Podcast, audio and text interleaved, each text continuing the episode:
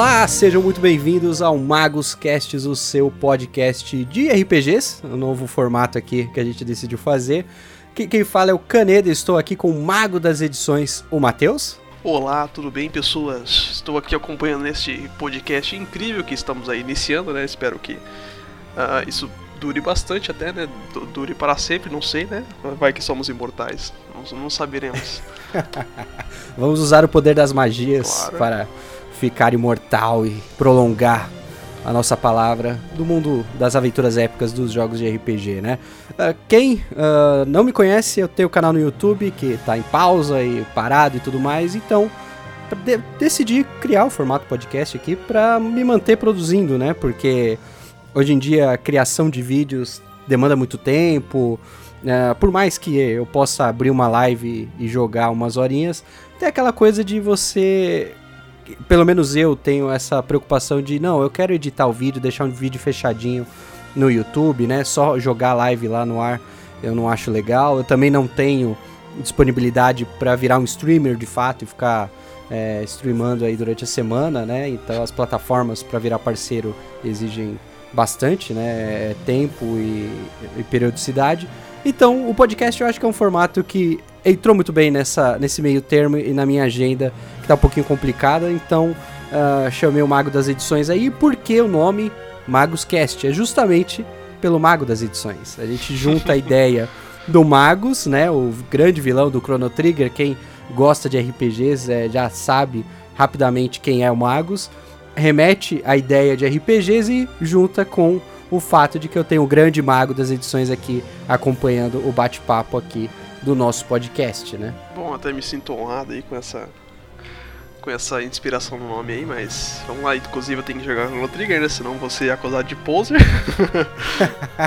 vamos lá então. Tá devendo, hein? Uhum. Tá devendo o Chrono Trigger aí.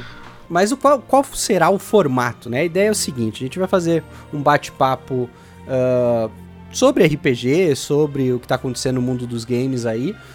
Uh, lógico que uh, a gente vai poder falar bastante sobre uh, o que estamos jogando, né? O formato aqui é um pouco livre, a gente não vai ficar cagando regra, mas o bate-papo das nossas é, nossos gostos e opiniões do que está acontecendo aí no mercado. Lógico, a gente pode não falar exclusivamente de RPGs, a gente pode eventualmente falar um outro jogo de um outro formato de outra categoria que a gente está jogando. E uh, toda sexta-feira será publicada no Anchor FM, né, um site agregador de podcasts aí. Então você no seu celular, no seu agregador de podcast preferido, você vai poder encontrar o nosso programa, beleza? Então vamos à nossa divulgação. Roda a vinheta e vamos lá.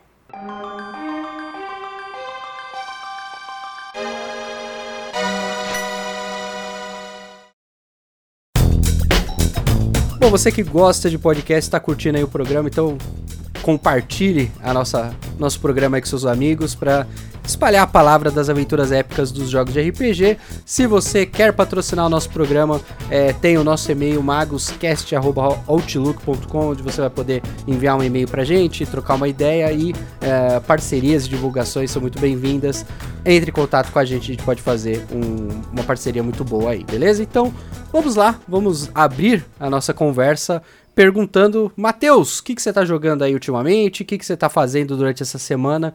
O que, que pode compartilhar aqui com a gente? Então, ultimamente eu tenho voltado pro Dark Souls 3, sabe como eu amo essa franquia, né? Então, o Dark Souls é um jogo assim que eu gosto muito por questões assim que você pode fazer várias builds, é, zerar de formas diferentes. Então, porra, eu já zerei, sei lá, umas 5, 6 vezes já e tô zerando de novo, né? Por que, que eu gosto de Dark Souls? É aquela. Acho que isso é para todo mundo que gosta, assim, né? Que é fã, que é naquela coisa de você ter aquela sensação de recompensa quando você consegue é, passar por um desafio, sabe? Ah, muita gente se frustra muito com Dark Souls existe, porque ah, é injusto e tal. Mas, cara, eu vejo de uma forma diferente. Para mim, o Dark Souls é aquela coisa em que se você morre, é porque você tá fazendo merda. Eu falo bem, bem literal mesmo, assim, sabe? O jogo, ele tem uma curva de aprendizado. Se você sabe jogar o jogo, se você aprende a jogar o jogo, o jogo, ele, digamos, não é que fica fácil, mas ele fica, digamos, tranquilo para você passar, sabe? É o jogo que testa a sua paciência. Sim, é, tem isso também. que a paciência, digamos, é uma virtude desse jogo, sabe? Se você tá num dia assim ruim, estressado, você não vai jogar Dark Souls, sabe? a não é, ser que você, é. sei lá, né, já tenha zerado milhões de vezes e Dark Souls pra ti é igual, sei lá, God of War que você fica apertando um botão só e vai passando. Né?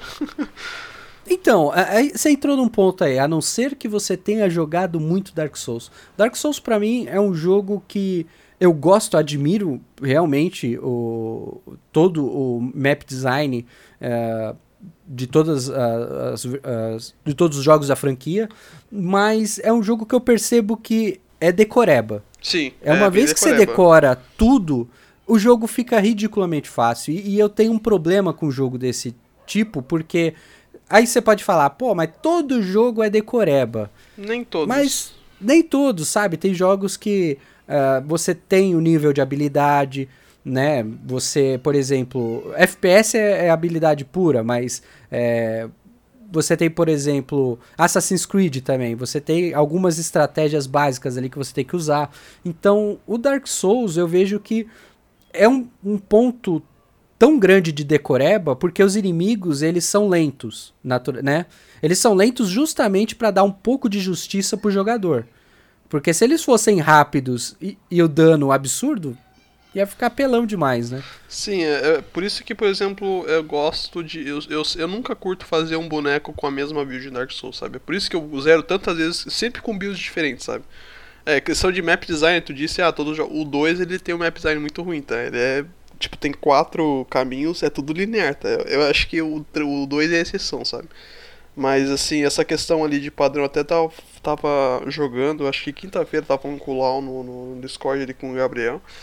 Eles até falam, tipo, ah, Dark Souls então é bem questão de você é, se lembrar do padrão do chefe. É isso, cara. Se tu, se tu lembra do que o chefe faz na, na hora que você tem que rolar, desviar ou, ou defender, é tranquilo, sabe? É questão de decorar mesmo. Eu não vejo isso como uma coisa assim, digamos, negativa, né? Porque para mim é tão natural isso que eu já não. para mim é só. existe, sabe? Mas isso a longo prazo, assim, acaba enjoando mais rápido, né? No caso, a gameplay, porque você não sente que tá fazendo algo novo, né? Você está sempre repetindo a mesma coisa, é por isso que eu faço um build diferente para digamos, ter estilos de gameplay diferentes, sabe? Sim.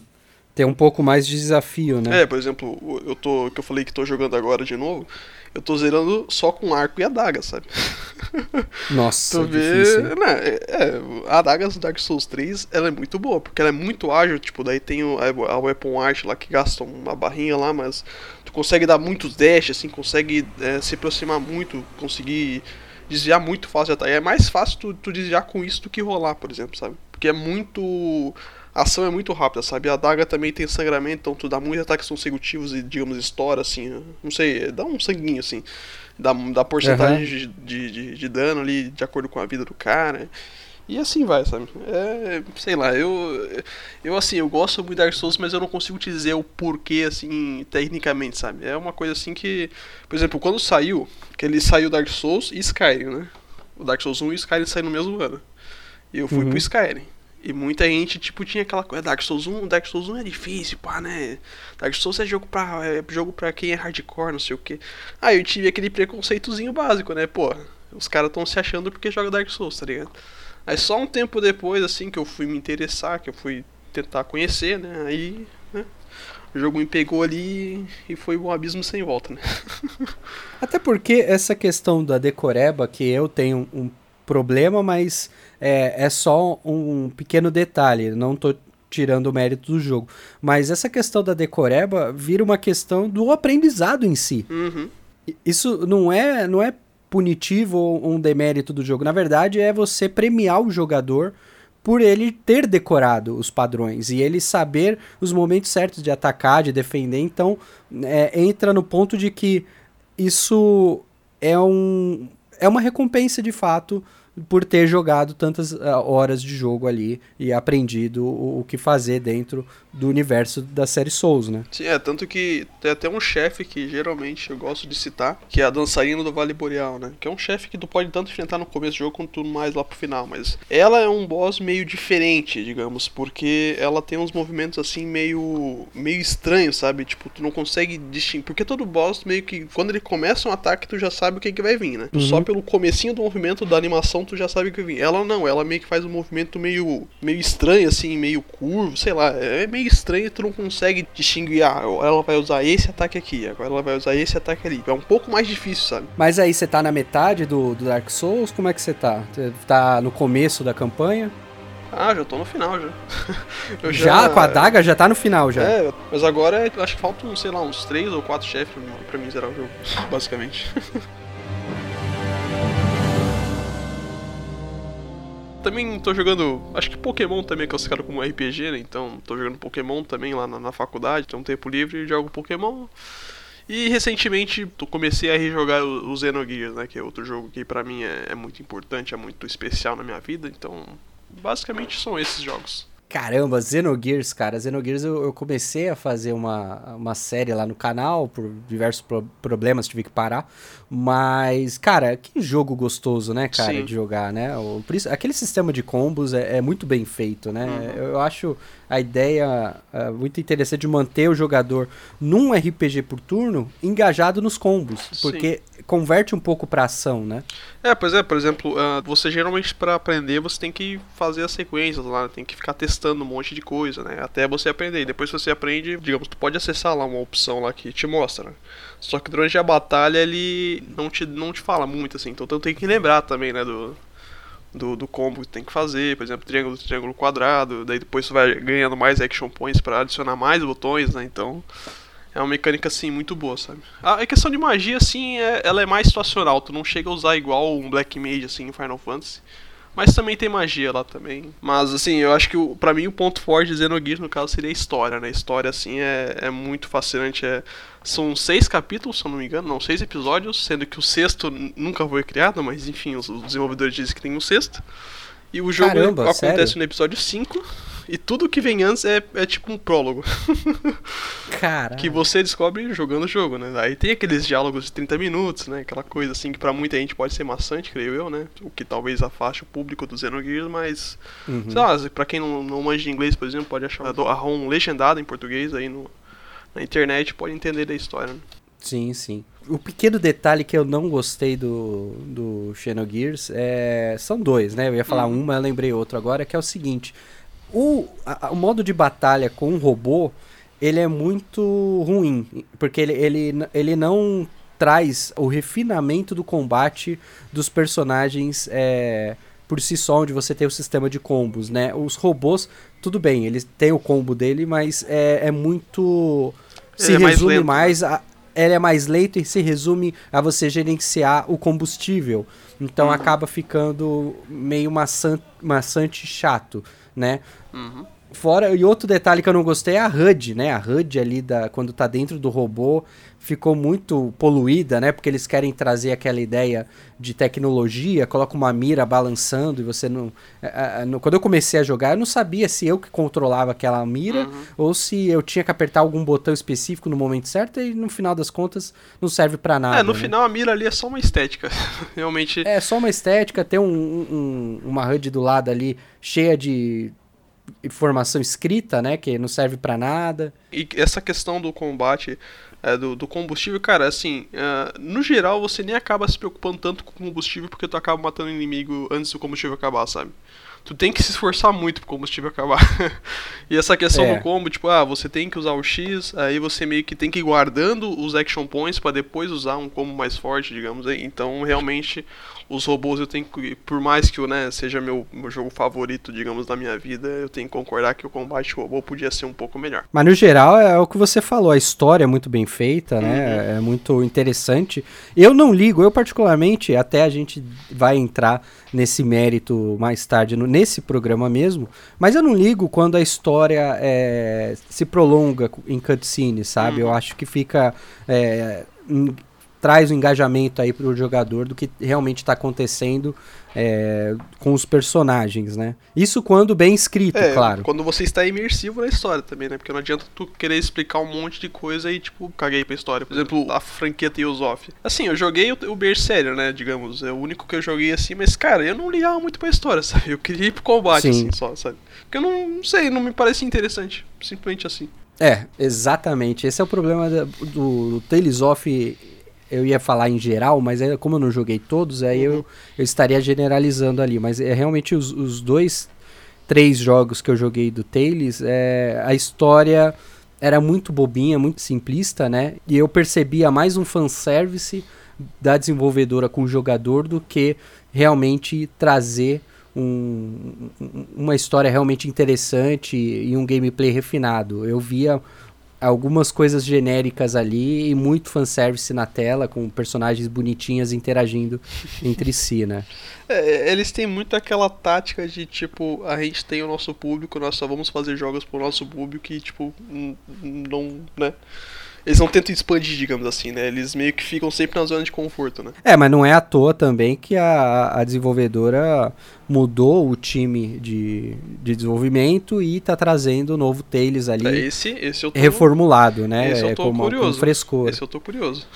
eu tô bastante curioso, eu, eu mais pelo gráfico, é. né? Eu tô sentindo que a história não vai fugir muito do que eles fazem, uhum. porque eu comecei a ver alguns trailers do, do que de qual a história base e é muito genérica, né? Uhum. Então, mais é curiosidade gráfica e, e, do gameplay, se realmente eles vão trazer um gameplay inovador. E você, cara, o que, que você anda jogando aí? Eu sei que tu anda mais estudando que jogando, mas o que, que tu jogou ultimamente aí? Puta, cara, verdade, né? Eu, tô, lógico, eu tô no vício de Azur Lane e Magic, né? Eu tenho que ter o gameplay diário de Azur Lane, pegar minhas waifus ali para jogar. Quem não sabe, Azur Lane é um jogo mobile onde você tem meninas navios lutando por você, é uma maravilha de fanservice. É, é incrível, cara. Azur Lane, assim, é, é top, cara. É, é, acho que é um dos jogos mobiles que eu mais curti jogar, sabe? Não, e o engraçado é que jogo mobile comigo não funciona. Eu não consigo eu ficar mais de duas semanas jogando. Assim, eu, eu, até vou te contar que quando eu baixo um jogo mobile, é, sabe, geralmente eles dão um monte de recompensa no começo pra tu já usar uns gacha ali, 10x1, essas coisas, né? Eu sempre Sim. uso aquilo ali, se não vi um herói que eu não. Tipo, se não vi um herói da hora, assim, que eu acho da hora, eu já pego, desinstalo, já esqueço que existe. exatamente. Disso, exatamente. Sabe? E, mas eu, eu, comecei a jogar um. Deixa eu ver aqui. Tem um jogo, cara, que ele vai sair agora, em setembro.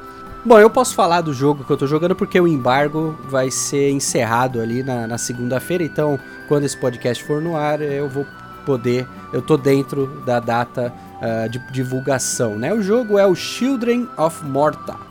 É um jogo que vai estar disponível para PS4, Switch o PC e Xbox One, né? Ele é desenvolvido pela Dead Mage, né? Que é uma desenvolvedora é, sueca, se eu não me engano. Olha só. Tô vendo umas imagens aqui. Porra. o jogo, ele é muito legal. Ele é... Ele é aquela visão... É, isométrica, né, onde a dungeon é, zerada, é gerada proceduralmente. E ele é um dungeon crawler, né? Você vai uhum. ter que é, explorar as dungeons ali, você vai ganhar upgrades. É, é bem tradicional aquele é, jogo de ação, né? Só que o que, que tá. O que, que eu tô curtindo mais nesse jogo é o fato de que tem uma história por trás, uma história muito interessante. Até se vocês é, derem uma olhada no cartaz, na imagem de divulgação, você vai perceber que é um ambiente familiar, é uma família que está ali unida numa missão de manter é, o reino deles em segurança. E uma grande maldição cai sobre o reino e a avó da, da família é, Bergenson, ela ela sabe que aquilo é, vai afetar todo o reino e que a missão deles finalmente é, eles vão ter que lutar para salvar uh, o reino. Então ela reúne a família e fala: olha, vamos ter que reunir nossos poderes, vamos ter que conquistar, pegar os cristais, reunir todo o poder para lutar contra o mal. E aí você vai escolher os seus personagens, invadir dungeons e lutar. O que eu acho interessante nisso é que o jogo se esforça muito em trazer o ambiente familiar para o jogador. Então, a todo momento tem o narrador explicando a, a, a relação do, do, dos personagens, como o irmão mais novo admira o mais velho que não está na, na casa, o irmão mais velho saiu numa missão e não retornou, então o irmão mais novo sente aquele, aquela admiração e saudade tem uh, o pai, que é o grande responsável por manter a família protegida, então ele parte na primeira missão, que é o tutorial do jogo, e ele encontra a filha mais velha que está debaixo de uma árvore sagrada, que é a arqueira do jogo, e ela ajuda uh, na missão. Então tem todos os relacionamentos, e a todo momento o narrador, é, até o momento ele explica que a mãe está grávida e ela vai fazer a colheita e brinca com os animais. Então é muito interessante que o jogo tem essas pausas de explicar o relacionamento da família e também construir toda a lore do jogo, né? Ao mesmo tempo que desbloqueiam recursos, né? Eu nunca, eu joguei, eu tô em três horas de jogo uhum. e não passei da primeira dungeon. Nossa. Eu sempre morro no boss, né? E mesmo assim eu tô querendo jogar porque é, tá desbloqueando recursos, eu tô aprendendo o que são encantamentos, o que são é, skills novas vão aparecendo. Então, entre a dungeon que você joga de fato e entre o narrador, você desbloqueia alguns recursos e evolui seus personagens. É muito interessante, é um jogo que dá para jogar é, com mais de um jogador. Na tela de seleção de personagens, você pode selecionar é, dois, três jogadores aí. É uma coisa ali que tu, que tu falou ali que é, é um dungeon crawler, então que é, por mais que você esteja morrendo e repetindo, a, não a mesma dungeon, mas digamos você está fazendo a primeira fase, né? Tu sente um, um sentimento de progressão, então, né? Sim, com certeza tem um, uma progressão muito bem estruturada pelos desenvolvedores, porque uh, você, na, na, na, primeira vez que você entra na dungeon, você não tem uh, as skills, você só tem o ataque básico. Uhum. E aí no final da dungeon, você acaba ganhando a sua primeira skill. E aí ensina a árvore de habilidades. E aí quando você volta para sua casa, porque eu morri, né? Ele fala: "Olha, o seu tio agora eh, vai poder refinar os equipamentos, as suas armas". E aí nisso você entra na dungeon novamente e resgata alguma outra pessoa, algum animal dentro da dungeon. E toda vez que você volta para casa, um novo recurso foi liberado porque dentro da dungeon você acabou é, resgatando aquele personagem ou coletando algum item. Então tem sempre essa troca. Isso é muito interessante, porque acho que o maior problema assim que um dungeon, um, dungeon crawler, um, um roguelike da vida pode ter é você simplesmente morrer, morrer, morrer e não e sentir que nada aqui daquilo ali tá te. não tá, não tá progredindo em nada, sabe? Então, pô, isso aí já é um ponto muito positivo, né? E dá pra ver também na seleção de personagens ali, porque você começa é, lutando só com o pai e a filha mais velha, que é a arqueira. E aí o narrador explica, pô, o seu filho mais novo tá querendo lutar, mas ele é, não tem a permissão da mãe. E aí nessa. É, na, a, quanto mais se aprofunda a história do desse irmão mais novo, você libera, desbloqueia esse personagem. E aí ele é o Tiff, né? O cara que usa, é que usa as adagas, né? E ele é muito bom, ele é muito bom. Eu quase cheguei no boss é, na primeira vez que eu peguei ele com nada desbloqueado. Ele é bem rápido, bem ágil. E fora que mecanicamente o jogo. É, o jogo apresenta bastante é, simplicidade, mas ao mesmo tempo um, uma diversidade de, de combos ali, porque o pai é o, o, personagem que tem o escudo e a espada. Então você tem que aprender a lutar um pouco mais travado, segurando a defesa. A irmã mais nova, é a filha mais nova, ela é por ser arqueira, você ataca de longe. E ela também tem a vida é, um pouquinho. Não, a vida é compartilhada por todos. Mas ela, por atacar de longe, você tem que ser mais ágil. Você tem que a todo momento ficar andando e atacando. E o garoto, ele é o ele é o, o ladrão ali, o, o, o Chief, né? né? Que usa as adagas, o Rogue, boa. E por isso ele tem um combo muito rápido. Então você pode encostar no, no inimigo e dar um combo, e o inimigo nem reagiu ainda, você já matou o cara.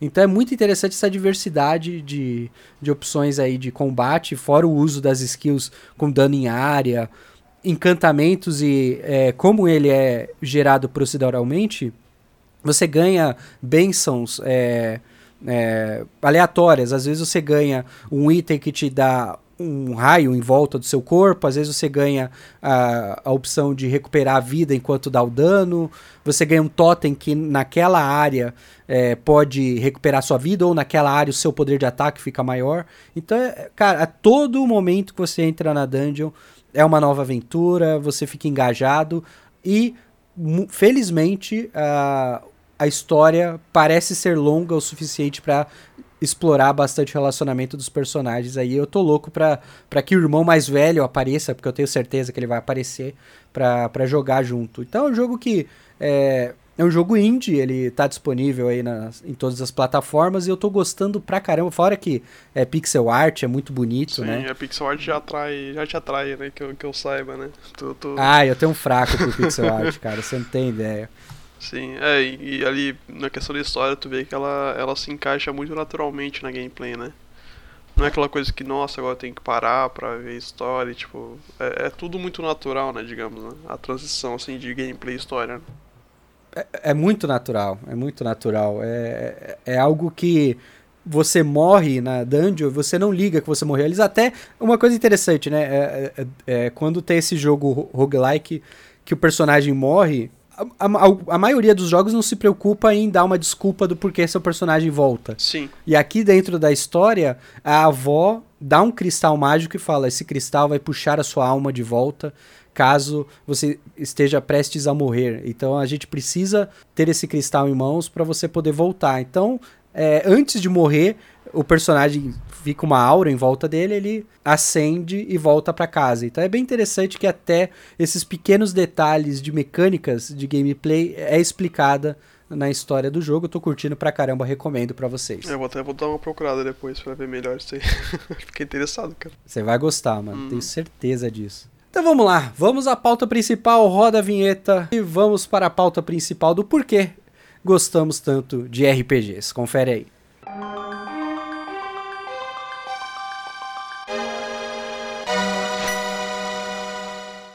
Por que gostamos tanto de RPGs? Né? Essa é uma pergunta que ficou permeando, rodeando a minha mente ali por um tempo, porque eu percebi que muito jogo novo, muito jogo interessante está sendo lançado de vários gêneros diferentes. Tem bastante FPS, tem MOBA, tem agora é, Battle Royale, jogos de corrida que eu gosto também, mas eu não consigo largar RPGs. Eu quero jogar RPGs, eu quero entrar né, nesse mundo de aventuras épicas, eu me perguntei, nossa, mas por que eu gosto tanto desse gênero? Por que eu sinto falta de jogar RPGs, né?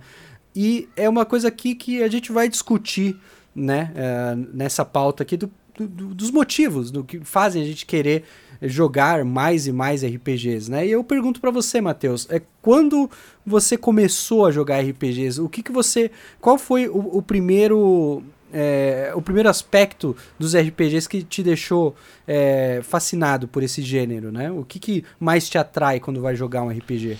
Então, é, assim, eu assim que eu lembro, né? Porque eu já tive, eu tive entre aspas um Super Nintendo, só que ele era emprestado, lá não tinha RPG na época, né? Enfim. Uh, no, quando eu ganhei um PS1, meu pai comprou o Final Fantasy 1, né? O, aquele Final Fantasy Origins que viu um Final Fantasy 1 e 2 meio remake, assim, digamos, né? Sim, sim. O primeiro Final, é, porque o primeiro Final Fantasy 1, assim, era aquela coisa bem primitiva, assim, do, do videogame, né? Então, esse, esse, ali foi o primeiro RPG que eu joguei. Que, é, eu mais assistia, mas eu, eu cheguei a jogar também. E, enfim, eu não cheguei a zerar naquela época, né? Mas é o que é o primeiro, primeiro RPG que eu joguei. E logo de cara, a primeira coisa que me veio à cabeça quando quando eu vi isso é uau, eu posso evoluir meus personagens, caramba, tem nível, tipo, essa, essa coisa assim de você progredir o personagem, sabe? Eu sempre, eu sempre gostei muito assim de quando tem um sistema de progressão no seu personagem, porque pra mim, né, me conecta um pouco mais com o personagem, sabe? Eu fico, eu fico mais apegado a ele porque sou eu que tô evoluindo ele, é como se ele fosse uma parte de mim, sabe? Sendo bem assim, poet, poético, digamos assim, né? Não, e faz sentido, porque é, o, o herói, ele muitas vezes, pelo menos na, naquele início, não tinha muita fala, né? É, os únicos que tinham fala, são, são os NPCs, sabe? Tanto que até tu for ver, assim, hoje em dia, a franquia Final Fantasy trata eles como um personagem só, que é o Warrior, o Warrior of Light, né? Que no caso eram quatro lá, que daí podia escolher as classes, mas hoje em dia o, o personagem do Final Fantasy 1 que a franquia Final Fantasy trata é o Warrior of Light, né? Aquele cara com armadura, com aquele elmo, com chifre lá e tal, né? Então, assim, é, história também eu nem, eu nem manjava. Eu lembro que tu saía da cidadezinha lá, que acho que era. Acho que era Cornélio o nome da cidade, não lembro agora. Tu ia lá pro castelo do boss lá, eu não conseguia passar desse primeiro castelo do boss, sabe? Tipo, que era o Garland lá.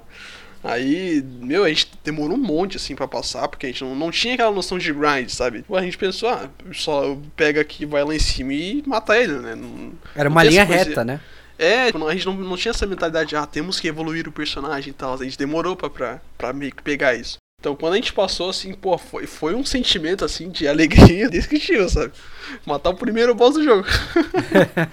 aí ali eles constroem a ponte, daí tu, digamos, o, o mapa expande, daí tu vai para um outro continente vai lá pra, pro porto, com batalha com piratas, e pega um navio. Então, cara, assim, é, pra, quando tu é criança, essas, esses tipos de história, assim, por mais que você não esteja entendendo diretamente o que se trata, é, por imagem, assim, você assimila, né? Então, sim, sim. digamos, você interpreta do seu jeito, por mais que não esteja certo e o que está passando ali, você interpreta do seu jeito. Então, era muito aquela coisa de aventura, assim, sabe? De, nossa, é, estou me aventurando num mundo de fantasia, sabe? Então é isso que eu me lembro, assim, que atraiu no RPG, sabe?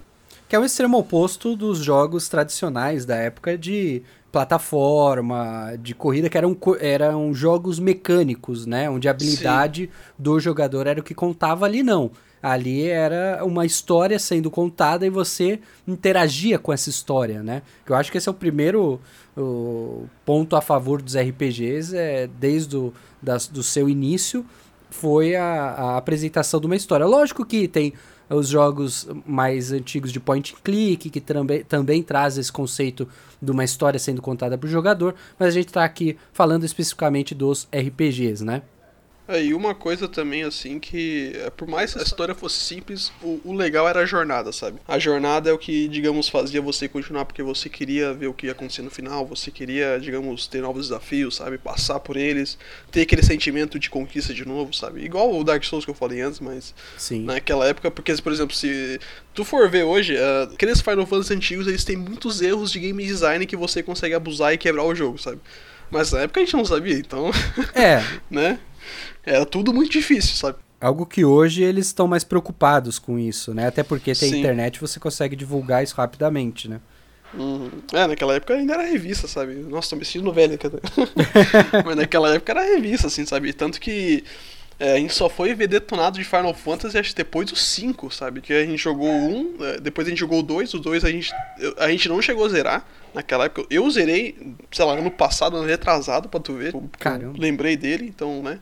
Eu fui naquela coisa de, pô, vou tentar zerar todos os Final Fantasy. Aí, né, fui indo. Além do fator de, de história, né, que você entra no personagem, você acredita que a história é o fator principal de você gostar de RPGs ou tem algo no gameplay, na mecânica do, do, dos combates que fazem com que você fique engajado ali? Bom, assim, é o que eu já falei muitas vezes contigo, assim, então, é, pra mim, em todos os jogos, o principal para mim é o gameplay, sabe?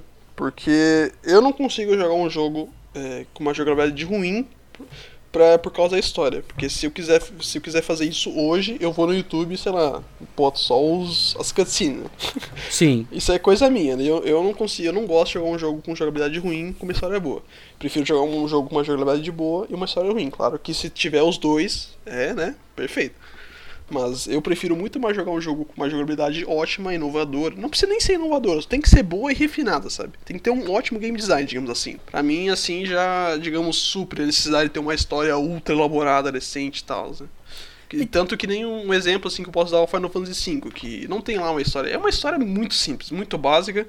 Só que o jogo te dá tantas possibilidades de você unir habilidades de classes e tal, e que você, tipo, nem, nem se importa muito, sabe? E aí entra algo interessante, né? Porque é, você, assim como eu, é um cara de gameplay. Daqui a pouco eu falo mais sobre a minha história, mas. É, entra a dúvida, porque o que é de fato interessante num gameplay de RPG por turno, onde os personagens estão parados e você só clica numa opção e dá um ok, sabe? Você não está é, né? de fato dando algum comando, você não está tendo algo complexo na, nas mãos. Você só está selecionando uma skill e dando um ok, né? Eu até recebi uma pergunta no, no, meu canal do YouTube do cara falando, nossa, qual é a graça de RPG por turno? E eu acabei não respondendo porque é, às vezes eu olho no trabalho, aí depois eu esqueço que eu respondi ou não. Na minha mente eu respondi a pessoa. Então, é foda. Minha, puta, tá foda. Minha cabeça é, é meio assim. Então, é, surge essa dúvida. Pô, o que é interessante? Eu quero ouvir a sua justificativa do porquê você começou a entrar no mundo de RPGs justamente pelo Final Fantasy, que tinha uma história mediana, mais um gameplay por turno. E mesmo assim você ficou engajado. Por que isso? Bom, uh, para mim isso é muito simples, que seria a estratégia, né? A estratégia para mim é o que sustenta esse jogo, sabe?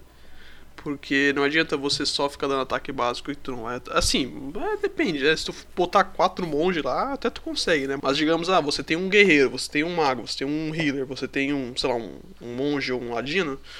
Você tem que usar tipo de estratégia, sabe? Não, não adianta tu tu querer fazer só ataque, ataque, ataque, ataque, ataque, ataque, ataque, porque você não vai ganhar. Você tem que curar os personagens, você tem que explorar as fraquezas do inimigo, sabe? Com magias sim, sim. e tal. Você tem que, sei lá, defender o seu olhado com o escudinho do guerreiro, por exemplo. Se tiver, né? Que é o cover, digamos assim. Então, para mim, assim, o principal pilar que sustenta jogos de RPG por turno é a estratégia. Concordo, concordo. E uh, eu percebo que alguns uh, desenvolvedores, eles não sabem lidar muito bem com, com esse tipo de estratégia, né? De, de uhum. trazer um, bastante opções né, para o jogador. Você pega, por exemplo, o Final Fantasy que você citou, onde você pode colocar quatro monks lá e sair dando porrada. Mas se o game design não, não perceber isso e falar, não, vou colocar alguns inimigos imune a ataque físico, vou colocar alguns inimigos com dano em área, obrigando o jogador a colocar um, um healer no time, né? Vou colocar um inimigo voador que ele não leva golpe de, de inimigo terrestre. Eu acho que não tem os jogos de, de por turno não tem isso essa tem no Final Fantasy mecânica, isso, né? né? Eu, e no, no, no, no, no 10 acho que até tem, eles têm uma evasiva maior, né? Mas no 12 realmente tem, né? Que tu não consegue bater nos os bichos voadores lá com, com arma melina. Tu tem que Exato. usar uma arma de distância ou magia, né? Inclusive, do, de todos os Final Fantasy, eu acho que o melhor game design é o 12 e isso vale um Concordo. programa inteiro. Mas Concordo. eu não vou entrar na, nesse mérito aqui. Mas o, o. Então, você pega na época que o Final Fantasy surgiu e revolucionou, né? a, a a visão de jogos de RPGs e a indústria japonesa estava num fervor enorme, surgiram vários jogos de RPG genéricos na mesma época, imitando né, a mecânica de combate ali. E você percebia que. Cara, por exemplo, eu joguei Lufia, Lufia 2, né? Eu, a minha memória, lógico, eu posso estar errado, né? Vamos lembrar que eu não sou especialista e não joguei o jogo recentemente, é uma memória afetiva. Mas na minha memória, eu só dava espadada nos inimigos eu não tinha uma skills de dano em área, não tinha, era só espadada em slime, só, né? E isso eu joguei algumas horas dele, até ficar travado num, numa dungeon lá. Então, eu, eu acho que quando o Final Fantasy ele consegue muito bem, logo no começo do jogo, já falar pro jogador, ó, oh, você tem algumas classes diferentes aqui, você tem essas opções aqui e joga o jogador, joga o jogador é boa, mas solta, né, o jogador é, com um leque de opções um pouco grandes ali para o começo do jogo e depois expande é, quase ao infinito, né? É, mas é, é, é, realmente a estratégia, o fator principal do pra gente, né? Eu percebo que o Matheus também tem essa opinião de que a estratégia de combate dos RPGs é o que é, fazem com que ele seja o meu gênero preferido, né? É, porque convenhamos, é, se você basicamente tem que. É, você consegue passar de um chefe só simplesmente atacando, qual que é a diferença de você entre isso e um modo automático, sabe? Não tem, tipo. Basicamente, é, tu tá jogando um hack and slash em, em, forma de, de RPG. Não tô falando que hack and slash é ruim, tá? Sim. São bem diferentes, né? Mas todos usando só um exemplo. Lógico. É, de estilo de gameplay, né? Mas é, aquela coisa que tu falou ali, que acontecia muito, muito assim, quando a gente é mais criança, assim, que a gente não tem é, não, não é tão aberto assim, que é questão de ficar travado numa parte, né? É. porque a gente não conhece as mecânicas do jogo, porque a gente não sabe inglês, não sei, alguma coisa assim. É, por exemplo, Final Fantasy V, é, meu pai nunca zerou porque a gente sempre parava numa parte lá na, na minha infância que a gente não conseguia passar, e a gente não, não explorava essa, essa essa possibilidade de usar classe e tal. A gente sempre usava a mesma classe do começo do jogo até aquela parte, sabe? E nunca mudava. Sim. Então a gente não sabia muito dessa questão de fraqueza e tal. Nem né? de Tipo, build, né? Às vezes a gente colocava É. só força porque não, eu quero dar mais dano. Sim, Pronto. colocava dois guerreiros, um, um mago negro e uma, um white mage ali, isso aí, sabe? Então, não tinha muito aquela coisa assim. Então, é, quando a gente é criança, assim, tem muito. Eu, eu, eu, pelo menos, tive muito disso, assim, de ficar travado numa parte, porque naquela época não tinha noção de mecânica, não tinha noção de. O próprio Final Fantasy XII, meu pai acha o jogo super difícil porque ele, ele não aproveitava das gambits, sabe? Ele não sabia usar as gambits, mas ele não, não sabia que as gambits era algo essencial pro jogo. Pra ele era só uma coisa adicional, sabe? E ele não tinha saco pra mexer nas gambits, então, né? Então a luta era uma tortura, porque ele tinha que pausar toda hora pra selecionar o ataque que ele ia fazer e. Sim. Nossa. Então, pra ele, o Final Fantasy XII é um dos mais difíceis que tem. Pra mim, já, já não é. Pra mim, eu nem sei qual Não, ele é Fantasy bem mais fácil. difícil. Ele é bem é, fácil. é bem, é né, bem fácil, cara. Se quando tu, tu, tu, tu configura as gambits assim, é. Tu vai. Tu pode largar o controle ali que o boneco vai matar sozinho o chefe? Sim, E exatamente. dep- depende do chefe, né? Mas beleza. Isso tirando as hunts, né? Porque se você for seguir as hunts, basicamente a história principal fica. né? Sim, fica. Chuchu, né? Tu só vai passando. Só vai no rolo compressor ali e vai, né? Porque as, a- as hunts que realmente são difíceis, né? Do jogo, né? E, inclusive, as hunts são as coisas que eu mais gosto no Final Fantasy XII, né? Mas enfim, também acho que isso aqui não é. É, não é o momento de falar só de Final Fantasy É. XII. Eu acho que até vale um programa só é, enaltecendo o, a grandiosidade do game design ali do Final Fantasy XII. Mas para falar um Uhum. pouquinho da, da minha história, né, com RPGs, eu quando eu comecei a jogar RPGs, lógico, a, a gente é, é, eu era criança dos anos 90, né? Cresci assistindo manchete animes, né? Então, o primeiro fator que me atraiu em RPGs foi o fato de ter um desenho no estilo anime na capa dos jogos. Eu falei, opa, eu tenho que jogar isso aqui porque é o mesmo é a mesma identidade do desenho que eu tô vendo na manchete. Então, eu alugava o aluguei o Chrono Trigger por conta do traço ser do Toriyama, né, por, por Dragon Ball, e na, na época eu não sabia que era o Toriyama em si do Dragon Ball. Eu só Era sabia parecido, né? só sabia que era parecido ali. Sim. E, mas eu considero o primeiro RPG que eu joguei o Zelda A Link to the Past. Aí você fala, caralho, Zelda é RPG? Eu acho que Zelda é um RPG de ação, Uhum. né? Também Eu, concordo. Eu Mas concordo. não tem a nível, né, e tal, mas ele tem muito aquele aspecto de RPG, né? É, porque você tem uma, uma aventura ali, uma exploração do, do mapa, você vai ganhando itens ali pra e- evoluir o seu, eh, o seu o leque de opções do combate, mas é um RPG de ação. Mas aí eh, o, o Zelda me trouxe essa ideia de dungeons. Essa ideia de você entrar numa dungeon, explorar, ma- matar vários inimigos, que é uma mecânica tradicional de RPG, né? Você entrar numa caverna, é, é- é bem clássico, né? A primeira dungeon é uma caverna de um RPG, né? Sim. E aí, depois eu entrei no mundo de Chrono Trigger. E eu comecei a ver, cara, que RPG diferente. Você tem barra ATB, que você tem que esperar o momento certo para selecionar o golpe que você quer fazer. Mas nesse momento o inimigo tá te atacando, então tem aquela pressão de qual ataque eu vou fazer, porque o inimigo tá me pressionando. Eu tenho um recurso limitado de itens para usar, né? Porque, não, lógico, você tem pouca grana durante a aventura toda. Se- porque né, justamente o que você falou, você, a gente não tinha essa noção de grinding, né? A gente seguia reto para ver logo o final da história. E aí você ganhava skills em, em, em parceria, você podia usar uma skill dupla com dois personagens, uma skill com o time inteiro, o dano era maior, ataque em área, você tinha status negativos. é, então era muita coisa acontecendo ali no, no Chrono Trigger que, que eu ficava fascinado, né? E Chrono Trigger é um jogo que obrigatoriamente tinha que jogar com detonado até hoje, porque é, as linhas do tempo se abrem e você se fica perdido, né? Mas é um jogo que me atraiu justamente pelas possibilidades e o- um fator principal, o que eu mais gosto de RPGs, por incrível que pareça, é o sentimento de colecionar itens e equipamentos. É aquela coisa de, meu, essa armadurinha aumenta mais 2, dá 2% a mais de dano de fogo e resistência, sabe? Aí você, não, vou colocar essa armadurinha, eu quero fazer um personagem focado em ataque de fogo, então vou colocar uma espada de fogo com resistência, eu vou colocar aquele mago só com ataque né, de magia negra e não sei o que, e aí você começa a customizar. A customização é o que me atrai. Eu não, Sim, eu não possibilidades, gosto. Né? É, possibilidades. Eu não gosto quando o jogo. Olha, esse cara é o mago, ele tem essas cinco skills e acabou. Você só vai poder usar isso. Não, cara, eu quero customizar, eu quero colocar um equipamento diferente, eu quero fazer uma árvore de habilidades nova, sabe? Tudo bem que quando o game design do jogo é bem feito, você tem aquela aquele conjunto de skills. O Chrono Trigger é assim, você tem um conjunto já específico de skills que cada personagem vai usar. Então a customização, na verdade, é sua pare, né? Com quem você vai levar para sua aventura, né? Então isso é o que me atrai. Isso sempre me atrai essa ideia de, é, de, de colecionar equipamentos, economizar itens, né?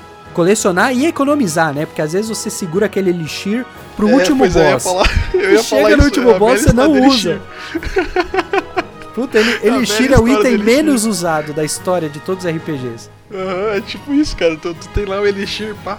Não, mas porra, se vier algo mais difícil depois, eu não vou ter, tá ligado? Tu nunca usa. Nunca usa a porra do Elixir, é incrível. Fênix Down, então, cara, não, vou economizar porque Fênix Down é caro, porque é item caro, né?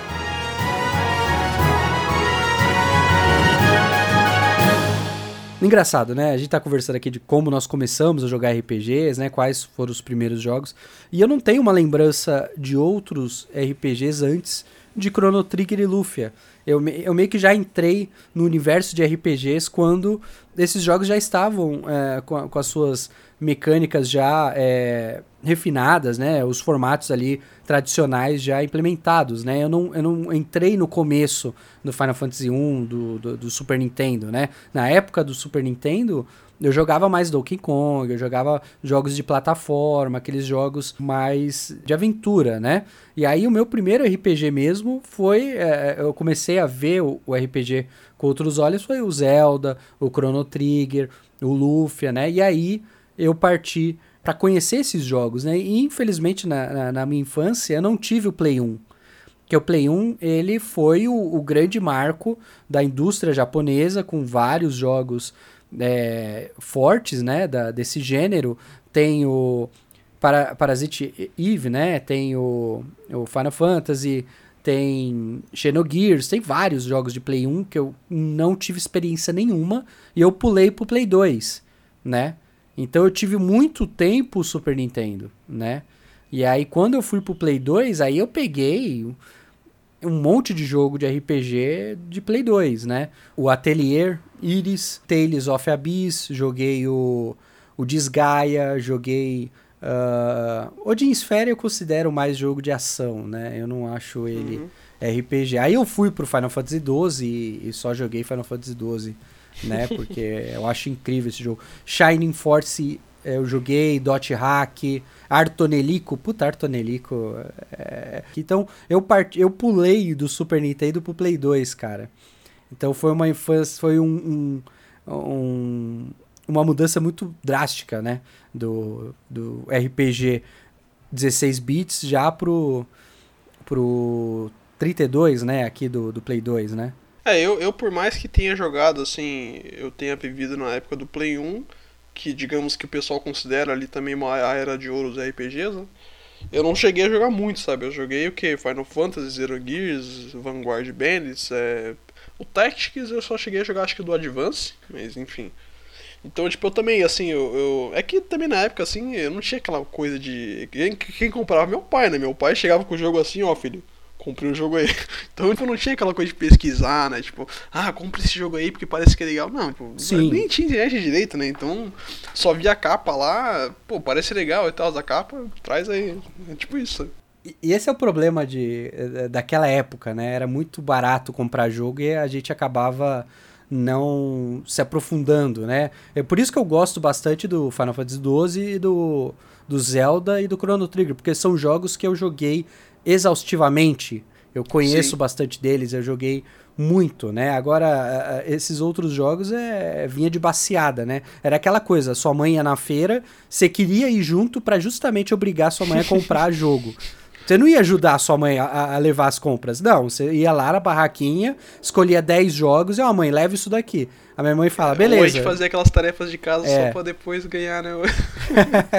ganhar o dinheiro. Dobrou cobertor, tá? Então é. vou comprar um joguinho. Lavar a louça.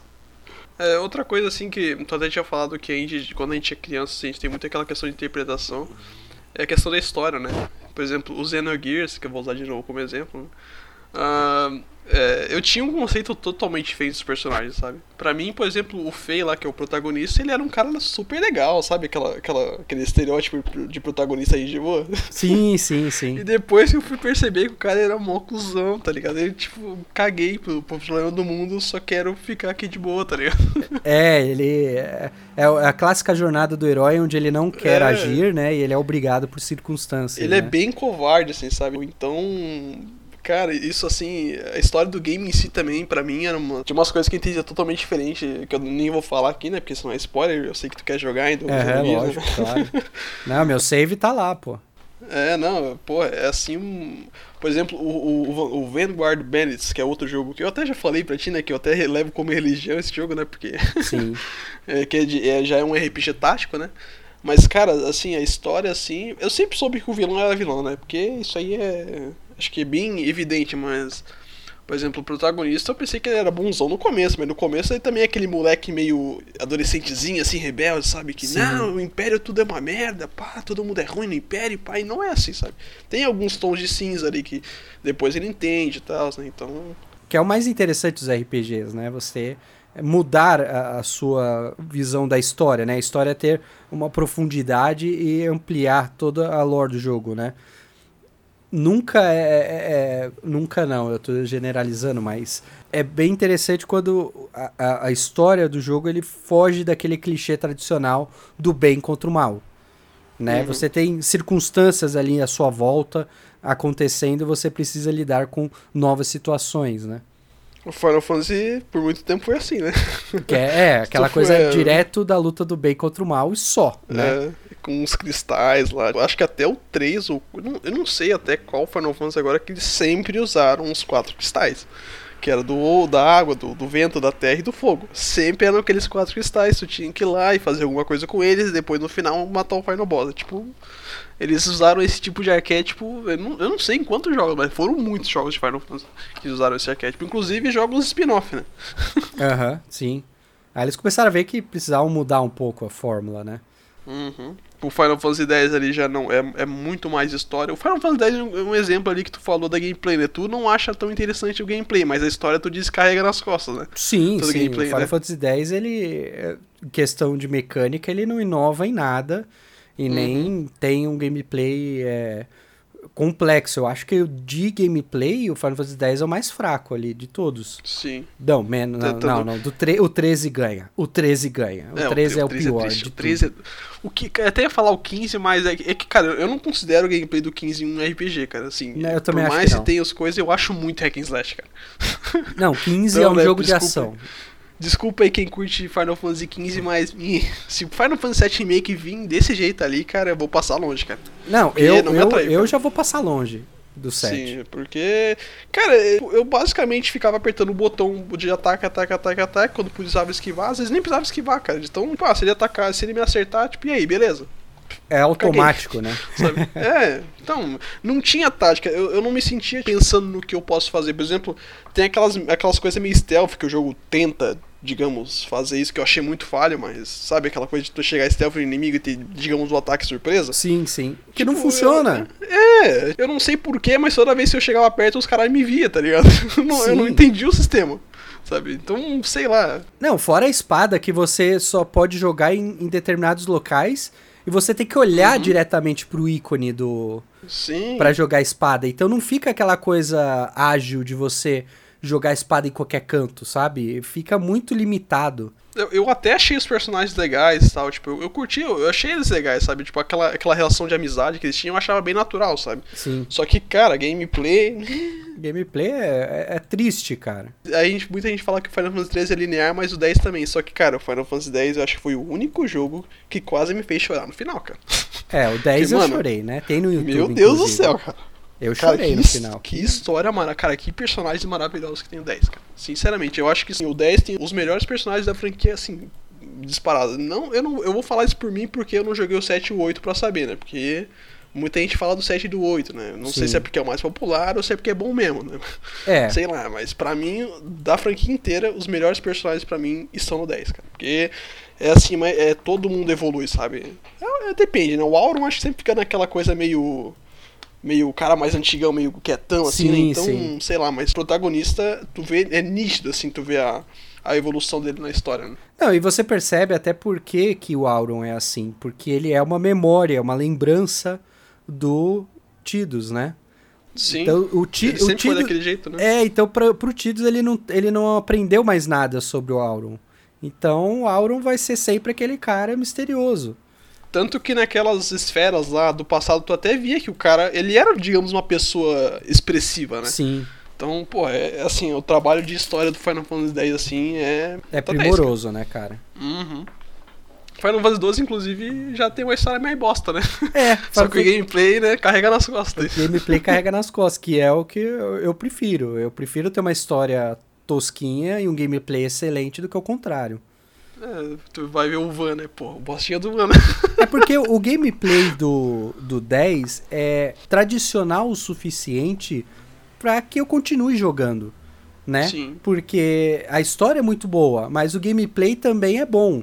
O gameplay é, é aquela coisa assim, eu não agrego nada, de novo, uhum. mas também não prejudico. É um RPG por turno tradicional, é isso aí. Jogar no safe, né? Jogar no safe, né? É, jogando safe. Sim, é. isso porque a gente não vai falar desse Fair Grid, né? Porque Sphere Grid é, né, vergonha, né? É, não, a, a Mas... eu fiquei decepcionado com a Sphere Grid porque todo mundo hum. falava, não, a o, a Sphere Grid revolucionou a, a, a, o modo de level up dos personagens. Não, é muito bom, te dá muita opção e não sei o que, realmente. Aí você começa a ver que. É uma linha reta.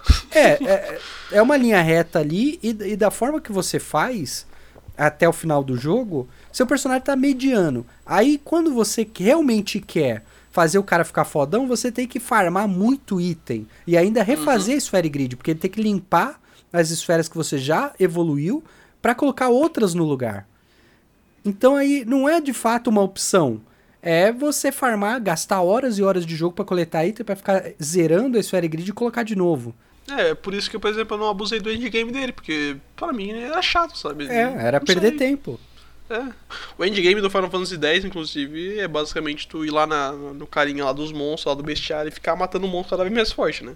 Tem isso. Depois os Dark Aeons, mas enfim.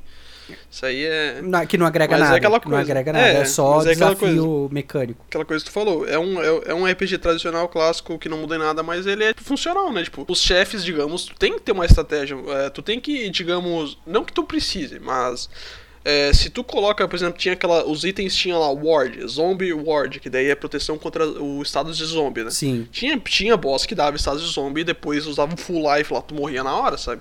Então se tu tivesse o status na, em algum equipamento de Zombie Ward, tu não ia sofrer disso, ia ficar um pouco mais fácil, sabe? Então tinha aquela coisa assim, até de customizar, de customizar um pouco os equipamentos, uh, os equipamentos, né? é, de tu se preparar um pouco antes da batalha, ter que buffar todo mundo, que buffar naquele jogo é muito importante para tu conseguir sair, digamos, tranquilo na batalha. Então, sim, sim. Tanto que até a primeira vez que a gente jogou, que a gente não tinha noção de nada, a gente só usava ataque, magia e valeu, falou, né? a gente não usava haste, não usava slow, não usava, sei lá, Izuna, então ia só na cura e magia e, e ataque, sabe? É, cara, haste e slow é algo que eu sempre usei e abusei. Eu sempre gostei uhum. de, de usar isso nos combates, né? Sim. Porque o meu, a minha tática principal são duas: eliminar o mais rápido possível os inimigos e focar em um inimigo só por vez. Então uhum. eu, tenho, eu tô lutando contra quatro inimigos, eu vou focar no mais fraco e vou eliminando um a um, né? Sim. Por mais que, porra, aquele cara é resistente a dano físico e o outro é fraco a dano físico. Não, vou dar algum golpe ali. Ou o cara do dano físico vai usar uma poção, alguma coisa, pra, sabe, pra ganhar o turno, né? Até, até com isso tinha estratégia, porque você usava o Auron justamente para quebrar a defesa física, ou defesa mágica do inimigo, né? Sim, então, sim. Tinha, digamos, era um RPG assim, é, safe, mas ele tinha umas mecânicas ali que eram, eram digamos, importantes, sabe? né? Que te ajudavam mesmo. Não era tipo só pra enfeite, porque tem muito RPG que coloca um monte de ataque para enfeite que não muda em nada, sabe? Então, né? Sim, é uma coisa até que me decepcionou um pouco o Dragon Quest 11, né? Porque eu tô jogando uhum. no normal e no normal é, é ridiculamente fácil. Então você tem muita magia de ah, buff, é, de aumentar a velocidade, dar slow, você deixar, colocar charm, né, nos inimigos e ele não, não atacar você. Tem também é, magias elementais, tem dano em área, tem várias magias que no final das contas eu posso colocar no automático e dar espadada em todo mundo e matar. Então Dragon Quest XI decepcionou no quesito gameplay para mim. E como o gameplay é o fator principal para mim nos RPGs, daquela coisa de estratégia, Dragon Quest não tem estratégia, o 11, né? No modo normal. eu, eu tô sendo muito político aqui, porque aí você me fala, não, mas tem um endgame, não, mas se você jogar no hard, você vai usar todas as opções. Sim, eu sei, eu estou falando que eu joguei no modo normal e estrategicamente é fraco no modo normal, né? O normal supostamente é a dificuldade, né? Sim, e a história, por melhor que seja, é, o, o, o que me prende é o gameplay, não a história. Uhum, né? Concordo. O Final Fantasy X foi uma exceção, né? Por mais não, que o, o 10, seja, o né? gameplay dele é interessante. O gameplay dele uhum. te mantém entretido porque você tá fazendo level up, você tá ganhando skills, você tem que equipar os itens da maneira correta, né? Você. Sim. Eu não lembro se era matéria, como que era o, o a evolução não, da, tu, dos equipamentos, tu, mas era. Fazia, era por esfera, era por esfera mesmo. Então, mas era interessante, te mantinha distraído ali. Uhum. Então era um combate Sim. minimamente estratégico, mas que... você tinha mecânicas em volta para segurar o jogador. Dragon Quest 11 não. Dragon Quest 11 eu vou correndo em linha reta. Ah, quero lutar? Beleza, modo automático. Bu, bu, bu, dá, dá os ataques lá, acabou. Sabe? Uhum. Então, é, é, eu entendo o ponto forte de Dragon Quest XI, mas para mim, no modo normal, não me prendeu.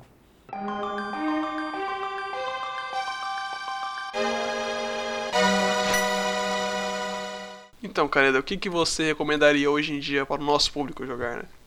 Cara, se a gente for falar de recomendação, eu acho, eu acho legal a gente pensar mesmo em recomendação. Uh, eu iria pegar dois jogos indies novos que resgatam essa todo esse sentimento e, e essa o glamour dos RPGs tradicionais é, da era 16 bits. O primeiro deles é Shadows of Adam, que lembra muito Final Fantasy, é o RPG tradicional que você vai pegar o seu herói e vai, vai salvar o mundo. Ele sai da sua vila, né, da vila onde ele mora e vai criar uma pare e lutar contra o, o, as forças do mal, né? Só que aí, beleza, é um jogo falando assim muito simples. Só que qual é o grande diferencial desse jogo para mim? Primeiro de tudo, ele é extremamente ágil né? Eu joguei no PC, né? E ele não tem tela de loading. Um combate, é, a tela, a transição entre o combate e o mapa é instantâneo. Não tem aquela coisa de uma animaçãozinha e depois entra no combate. Não, é muito rápido. É tão rápido que um combate pode durar menos de um segundo. Você é, você entrou lá, tem três inimigos ridículos, você seleciona lá, menos de um minuto, vai, um segundo é muito rápido. Mas você entra lá, seleciona os ataques os seus três personagens já deram um ataque e matou, matou, deu. Escreveu o gol de lá que você ganhou, apertou X, e se você apertar o X ali para pular o texto, é instantâneo. Acabou o combate, já tá no mapa. Então é um Nossa. jogo que se você quiser ruxar pro final ou fazer grinding, ele é muito ágil, ele é muito legal, divertido de jogar. E as animações, cara, as animações são impecáveis. É a capinha do personagem girando. Na hora que ele vai dar o golpe, você vê ele levantando a espadinha, ele pulando, ele cai no inimigo ali. Cara, é muito bonito o jogo. É muito bem animado, é muito interessante. E eu acho que Shadows of Adam vai resgatar esse glamour de RPG por turno. Só que eu acho que a cereja no bolo desse gênero dos jogos indies é Cosmic Star Heroine. Cosmic Star Heroine, ele homenageia Chrono Trigger. Tudo que tem em Chrono Trigger, né? Ah, eu, cara, toda vez que eu tenho oportunidade de falar desse jogo, eu falo, porque ele ele homenageia Chrono Trigger de uma maneira respeitosa, né? Porque não é uma cópia de Chrono Trigger, ele traz mecânicas novas. Não é tipo a Sensu, né? não é, não é aquela, não é só trazer o conceito de skills compartilhadas e RPG por turno. Não é só isso. Uhum. Tem a barra de ATB, né? Você tem. Nossa, eu, cara, eu adoro isso. Eu também adoro a barra de ATB. Dá uma dinâmica diferente para RPG por turno, você não acha? Sim, é, tem aquela. Ele dá menos aquela sensação de, de um RPG travado, né? Porque é a barra de ação, né? Tipo, você tem que esperar. Às vezes o inimigo tem uma barra muito mais rápida que a sua, por exemplo. Né? Isso dá uma dinâmica diferente, né? Sim. E além disso, o, Chrono, o Cosmic Star Heroine, ele traz uma mecânica diferente pro RPG por turno. Pensa no seguinte, você tem três skills. Uma skill você pode usar à vontade, que é o ataque básico. Que é a porradinha. Você dá a porrada, não acontece nada. Você tem uma outra skill que você vai dar um dano, um dano elétrico no inimigo, um exemplo, e ele vai ficar atordoado. Beleza. Só que se você usou essa skill, ela não pode ser usada de novo. Você já usou. E tem a terceira skill que você vai recarregar a segunda skill para poder usar de novo. Então você tem o ataque básico, você tem o ataque elétrico, você tem a sua defesa que enquanto você está defendendo, você recupera o ponto para usar o ataque elétrico de novo. E, e, além dessa mecânica, você só pode usar um item. Um item. Então uhum. imagina que você tem no seu inventário uma poção, uma, um item de envenenamento que cura envenenamento e só. Se você usar Sim. aquela poção naquele personagem, os outros personagens não podem usar mais poção. Ué? É, porque é, é um pra, item pra compartilhado pra pare. Ah, tá. Mas aí tu equipa o item ou tu tem que usar ele daí depois só. Você equipa. Não é um ah, item tá. físico. Você não tem 50 poções. Você uhum. tem lá a opção item. Você tem a opção poção. Ah, sim. Então é, é uma característica. Não, não de classe, mas do personagem em si, né? É, é um slot de item. Então você não precisa uhum. ir na lojinha comprar 50 poções. Você ganhou Sim. a possibilidade de usar uma poção de cura, só. Ah, entendi. Então dali Pô, pra frente isso, você tem essa poção. E só pode usar em um personagem. Abre ainda mais o deck de customização, né? É. E aí você tem um outro ataque que ele é um, uma vez por batalha. Que é o ataque de classe lá. De cada personagem tem esse ataque único. É tipo um ultimate? Tipo um ultimate. E aí um, tem um ultimate lá que é, abaixa a defesa dos inimigos. Tem o outro ultimate que dá um buff aleatório. Tem um ultimate que dá um dano em área. Então, dependendo dos membros do seu time, você vai ter que escolher o momento certo de usar a ultimate do, do, no combate. Sim. Então Entendi. é um combate que mesmo que você não use ultimate ou não use item, o combate tradicional já é ritmado. Porque você dá o dano uhum. elétrico, você dá o golpe básico e defende. Você dá o. Entendeu? Você vai girando. Aí você pensa uhum. o seguinte: tá, beleza, vai ficar monótono porque eu vou ter que ficar girando entre essas três skills. Que outra coisa eles trazem para inovar o combate? Cada personagem tem o um modo. O um modo Super Saiyajin, eu vou chamar assim. Onde o golpe vai dar o dobro de dano. Então você uhum. tem uma barra que vai aumentando. Então você tem. É, você sabe que no próximo turno o dano vai ser 200%. Porque ele é bem simples. Vai, essa barra é dividida em 3. Sim. Então, turno 1, 2, 3. No turno 4, você vai estar com o Super Saiyajin. então você não vai. Do, do... Você não vai usar o dano elétrico no turno 2. Uhum. Você vai usar no turno 4. Porque aí o dano elétrico vai ser 200% em todo mundo, entendeu? Sim. Então você tem que controlar até isso, até quando usar o seu dano elétrico para depois recarregar e ele tá disponível quando você tiver com o dano dobrado em 200%. Uhum. Boa, cara. Pô, até fiquei com vontade de jogar agora, cara. Porque não sei, tipo, pra mim era famoso jogo tipo Chrono Trigger, sabe? Exato, não, mas mecanicamente ele inova muito. Uhum. E outra coisa que o game design do, do Cosmic Star Heroine faz de inovador para mim, não inovador, porque a gente já viu outros jogos fazerem isso, que é espalhar a pare.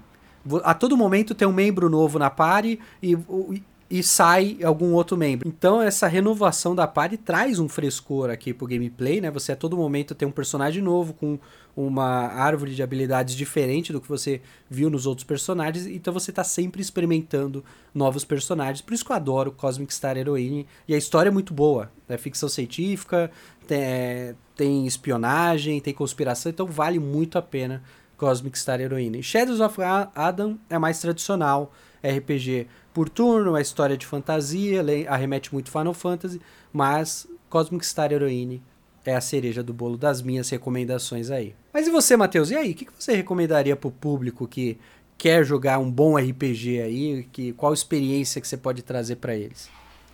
Então, assim, é, não garanto que, assim, como conceito geral é um bom RPG, mas eu digo, eu digo que é uma homenagem aos RPGs barra anime, né, digamos. Eu acho que até tu sabe que jogou falar, né? Que pra quem, assim, gosta assim, bastante desse meio anime, assim, de, de, de sátira e de RPGs por turnos, é, vou recomendar a saga, porque já é uma saga, né? Epic Battle Fantasy. Essa, cara, é, esse jogo é simplesmente assim, eu gosto muito dele porque ele é descompromissado, sabe? Ele não, ele não tenta ser tipo algo grandioso e tal. Ele é uma grande sátira, uma grande e ao mesmo tempo uma grande homenagem aos RPGs e aos animes, né? Ele usa bem aquela.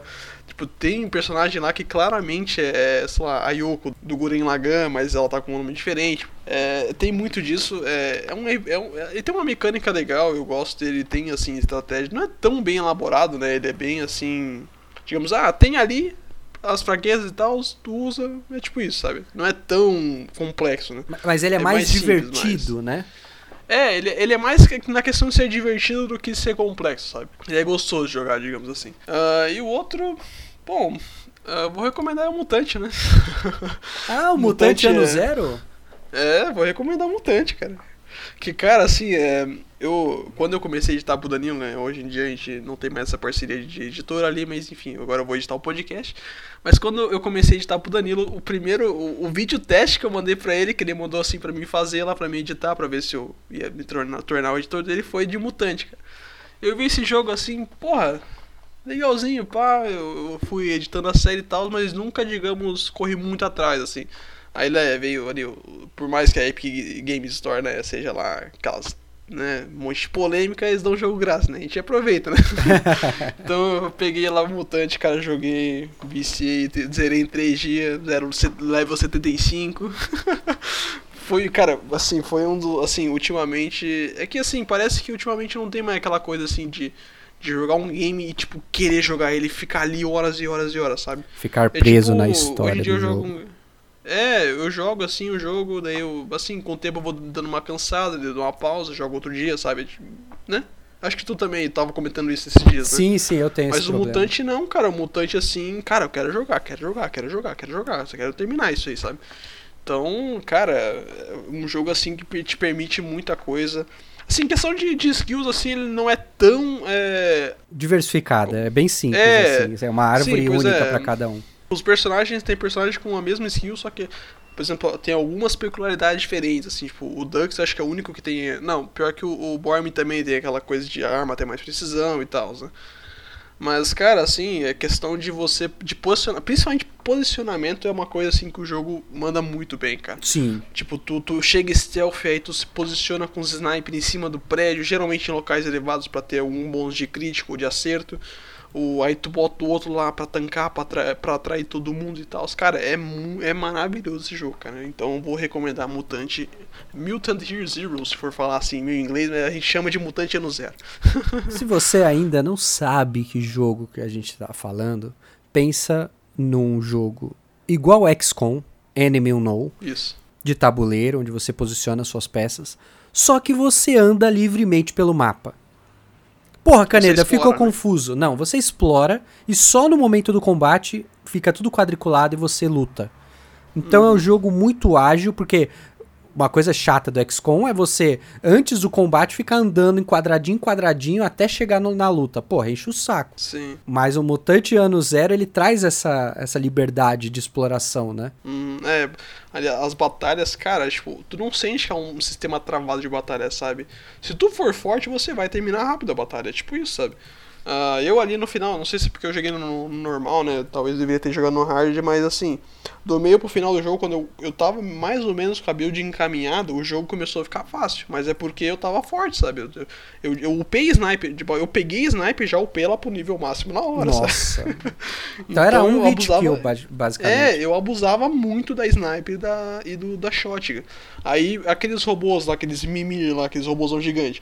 Eu tinha um acessório na arma que tinha 50% de chance de desabilitar ele. Nossa. Mas aquela, aí, se não desse certo, eu ainda usava aquela granada de EMP lá. Então, tipo, é, ele, ele te, o jogo é difícil, sim, mas ele te dá possibilidades para tornar ele fácil, sabe? Acho que, acho que esse é o melhor, maior, melhor conceito que eu posso dar para ele, assim. Né? Mas, mas, eu acho que o, o, o Mutantiano Zero, ele, ele. O game design dele é inteligentíssimo no ponto de você tem que jogar no, no modo normal primeiro, porque para você se acostumar. Depois que você zera, se, se, você entra no hard, é outro prazer, é outro tesão. Porque as skills é, no modo normal, elas não. Elas resetam toda vez que encerra o combate. Então, to, né, todo né? combate no modo normal. E a vida, né? Verdade, né? Então, basicamente, quando entra o modo de combate, você já entra, usa todas as skills, espalha dano para todo mundo, mata com, com as armas, acabou o combate, beleza. O próximo combate você vai poder repetir aquelas skills. No modo hard, não. Você usou a skill, tem o cooldown de duas, três vezes, né? É, tu tem que matar o inimigo pro cooldown abaixar, né? o cooldown ele, ele, ele não funciona por turno, ele funciona por kill, né? O cooldown. Ah, verdade. É, tu tem que. Aí tá, tu usa lá a investida do Bormin e daí tu dá uma investida. Depois, depois que tu matar acho que dois ou três inimigos, tu pode usar essa investida de novo, sabe? Então, mas eu sempre usava a mesma estratégia. Eu, eu chegava na investida, é, derrubava o cara, daí eu usava aquele tiro, aquele tiro duplo do Bormin, sabe? Uhum, uma 12. Sei. E sempre com a raposa e com o Dux lá, ficava em, em, algum lugar com a sniper lá dando cover, sabe? Matando todo mundo. Então, eu sempre focava primeiro no inimigo principal, sabe? Depois eu, eu, eu ia no, no, no próximo, porque o inimigo principal sempre, sempre era o que dava mais dano. Principalmente aqueles sacerdotes, aqueles magos lá, né? Digamos assim, né? Sim, que tem mais vida e chama, né? É, é isso, isso também, mas eu digo aquele que controla a mente que solta choque lá pelas mãos. Ó. Caramba, que recomendação maravilhosa, cara. Cara, esse jogo, assim, é muito bom, cara. Ele não é tão longo, você consegue zerar ele em 10, 15 horas, assim. Eu acho um tempo bom, assim, pro jogo. É, ele, ele termina com chave de ouro, sabe? Ele não, ele não termina, você não termina o jogo, tipo, meu Deus, finalmente zerei, não. Você termina querendo mais. então, o bom jogo é... faz isso com você, né? É, cara, você termina querendo, querendo mais, cara. Tem DLC ali, mas não, não cheguei a jogar, não sei se era boa ou não, né? Mas enfim.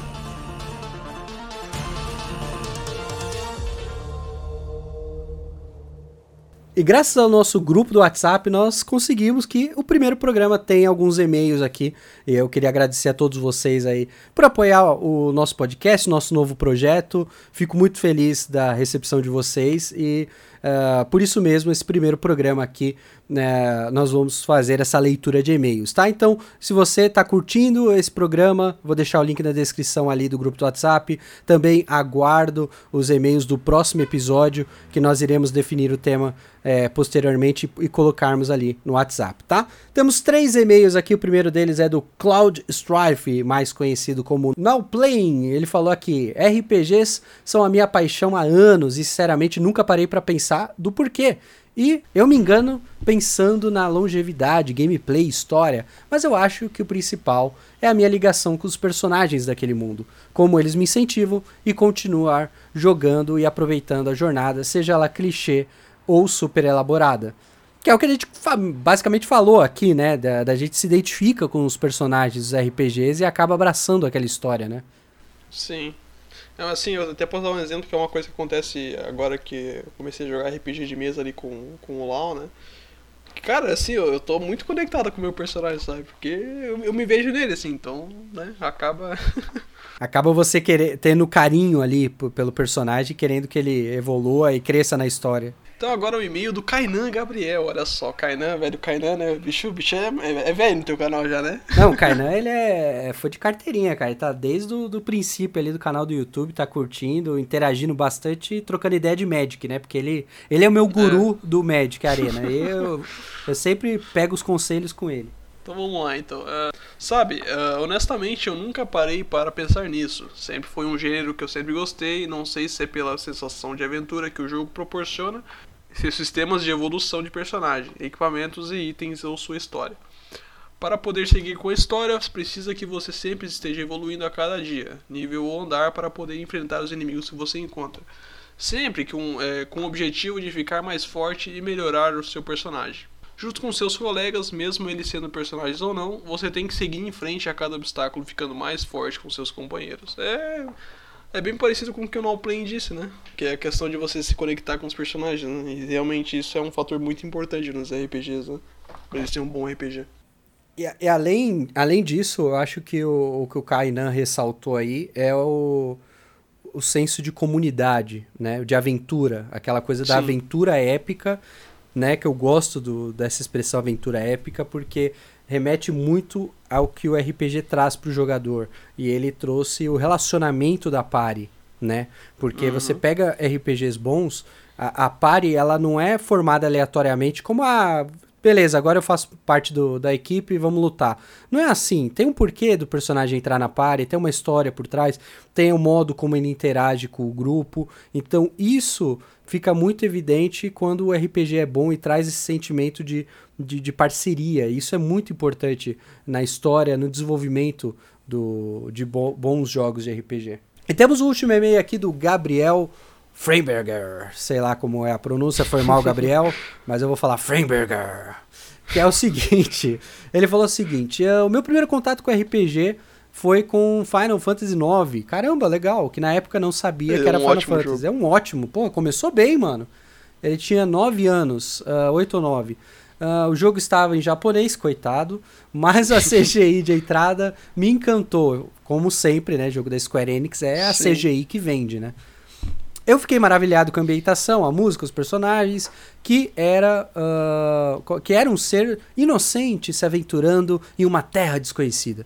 E apesar de estar em japonês, o que novamente eu digo coitado, eu consigo progredir até o primeiro boss. Caramba! E não sabia os comandos que sofri no game over. Fiquei frustrado, obviamente, né? E por não conseguir salvar a princesa e não sabia a língua e deixei o jogo de lado. Um dia, o meu pai alugou o filme do Final Fantasy VII, Advanced Children. Apesar de não entender nada, porra nenhuma do que estava acontecendo, e quem o porra eu acrescentei, uh, quem eram aqueles personagens, o filme se tornou muito meu favorito. Eu assisti várias vezes, amava a música, a animação, os ângulos, os personagens, principalmente o Cloud e o Sephiroth. Tempo depois, descobri que existia um jogo da franquia e descobri o gênero RPG. Aí, continuando o e-mail dele, com o advento do YouTube, comecei a ver vídeos sobre os games que me levou a ver jogos de, é, vídeos de RPG, eu adorava o mundo e a liberdade que você tinha sem afetar a história ou ser uma liberdade entediante como GTA. Então ele preferia jogos, né? O que ele está falando aqui é que ele preferia jogos que te davam opções que influ influenciavam no mundo, ao contrário de GTA, né? Ele gostava como uh, tinha que criar estratégias, táticas para derrotar os inimigos, usando determinadas magias e habilidades. Sendo que venho de uma família que adora xadrez. Caramba, que legal! Onde meu pai ensinou o básico e o meu tio me ensinou a jogar com estratégia. Que da hora. Alguns da anos hora, depois, joguei e zerei o Final Fantasy IX por emulador, aproveitando que sabia um pouquinho de inglês, amei o jogo, adorava fazer grind no mapa mundi e andar pelas cidades conversando com todos os NPCs. Não sei dizer se alguém já nasce predisposto a, a gostar de RPG, mas eu sei que esse gênero de game é para mim, principalmente o JRPG. Tu vê que ele tem um, um, gosto muito parecido com o nosso, né? Sim, sim, você vê o, o, o, você vê o ponto em comum dos três e-mails e do nosso discurso aqui do programa inteiro, que é essa liberdade e o fator estratégico que o RPG traz ao jogador, né? É, uma coisa interessante que ele falou é que ele jogou em japonês, mesmo não sabendo nada. E... Eu joguei em português. Caramba, é, que legal. Eu joguei um que era uma hack lá, que, que até vinha com Game Shark no começo, lá de tu botar 999 de HP e tal, mas infelizmente chegava no disco 2 lá, o jogo travava. Então eu só vim zerar ele muito tempo depois da minha adolescência. Caramba, que legal, mano. É, é, tu vê que a gente tem muita história para contar, né, de jogo antigo, assim. A gente dava. A gente inclusive dava muito apelido, né? Para algumas coisas, porque a gente não sabia o nome, né? Então Sim. a gente simplesmente chamava alguma coisa de. E a gente dava o nome dos. Do, tipo, os personagens têm nomes hoje em dia, só que a gente dava os nossos nomes pra eles, né? Ah, eu detesto isso. Se tem uma coisa que eu odeio em RPG é te dar a opção de escrever nome. Como eu não Sim, tenho é, criatividade, é, eu... eu... deixo o nome padrão. é, na, na época eu, eu, eu, ficava lá, sei lá, o protagonista quando eu jogava colocava o meu nome, o outro protagonista botava o meu pai, daí dos meus amigos, tipo, era bem isso mesmo, sabe? Uhum. era bem, bem, era bem legal.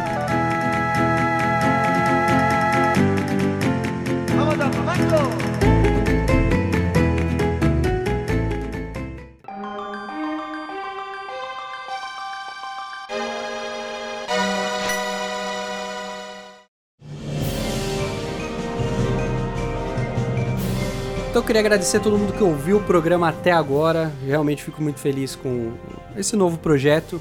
Agradecer ao Matheus aí por ter aceito e, a participar e fazer parte é, dessa jornada, dessa nova jornada no mundo de produção de conteúdos aí. Podcast sempre foi um formato que eu era apaixonado, ficava olhando de longe assim, sabe, paquerando, mas agora finalmente uh, a gente vai conseguir manter um podcast aí. E você que está ouvindo aí, se você gostou desse programa, compartilhe com seus amigos, vamos espalhar né, as aventuras épicas dos RPGs com todo mundo, né? Eu acho que é um gênero muito importante aí, é, tendo em vista que está surgindo muito jogo de ação, muito FPS, mas se você quer dar uma distraída, quer é, ter um jogo é, diferente, por que não experimentar os RPGs aqui? Eu acho que esse programa conseguiu trazer os principais pontos aí que, que fazem um bom jogo de RPG.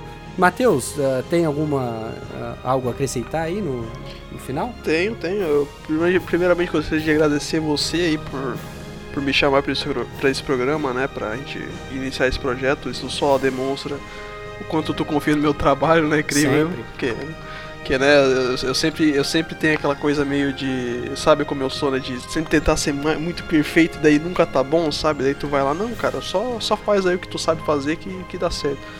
Então, cara, eu assim fiquei muito feliz quando tu mandou lá a mensagem. Acho que eu tô até pessoa que eu não ia topar fazer, porque, né, é, demanda um pouco de tempo e tal, né?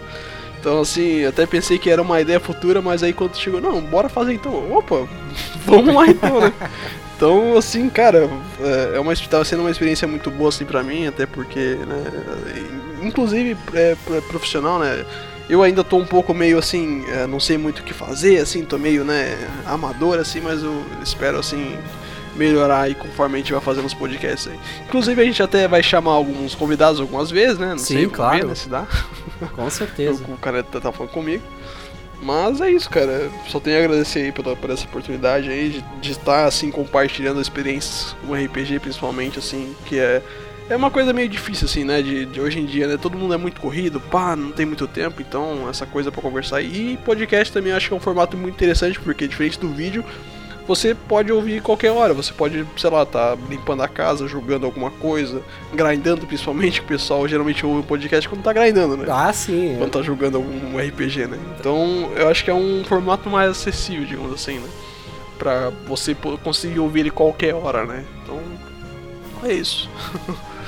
Então, se você quiser mandar um e-mail pra, para nós, é magoscast com U, tá? Magoscast, lembra do vilão do Chrono Trigger, magoscast.outlook.com e aí você vai poder mandar um e-mail sobre as nossas as suas experiências, do porquê que vocês gostam de RPG. Vocês podem mandar também um e-mail com sugestões de temas, por que não, né? Então fique Sim. livre, use o e-mail justamente para abrir esse canal de comunicação com a gente. Lembrando que se você quiser conversar a qualquer momento com a gente, tem o um grupo do WhatsApp também. A gente fica trocando ideia, falando de Azur Lane, de Magic e, e tamo aí, beleza? Então, muito obrigado a todos vocês. Obrigado, Matheus, por hoje e até o próximo programa.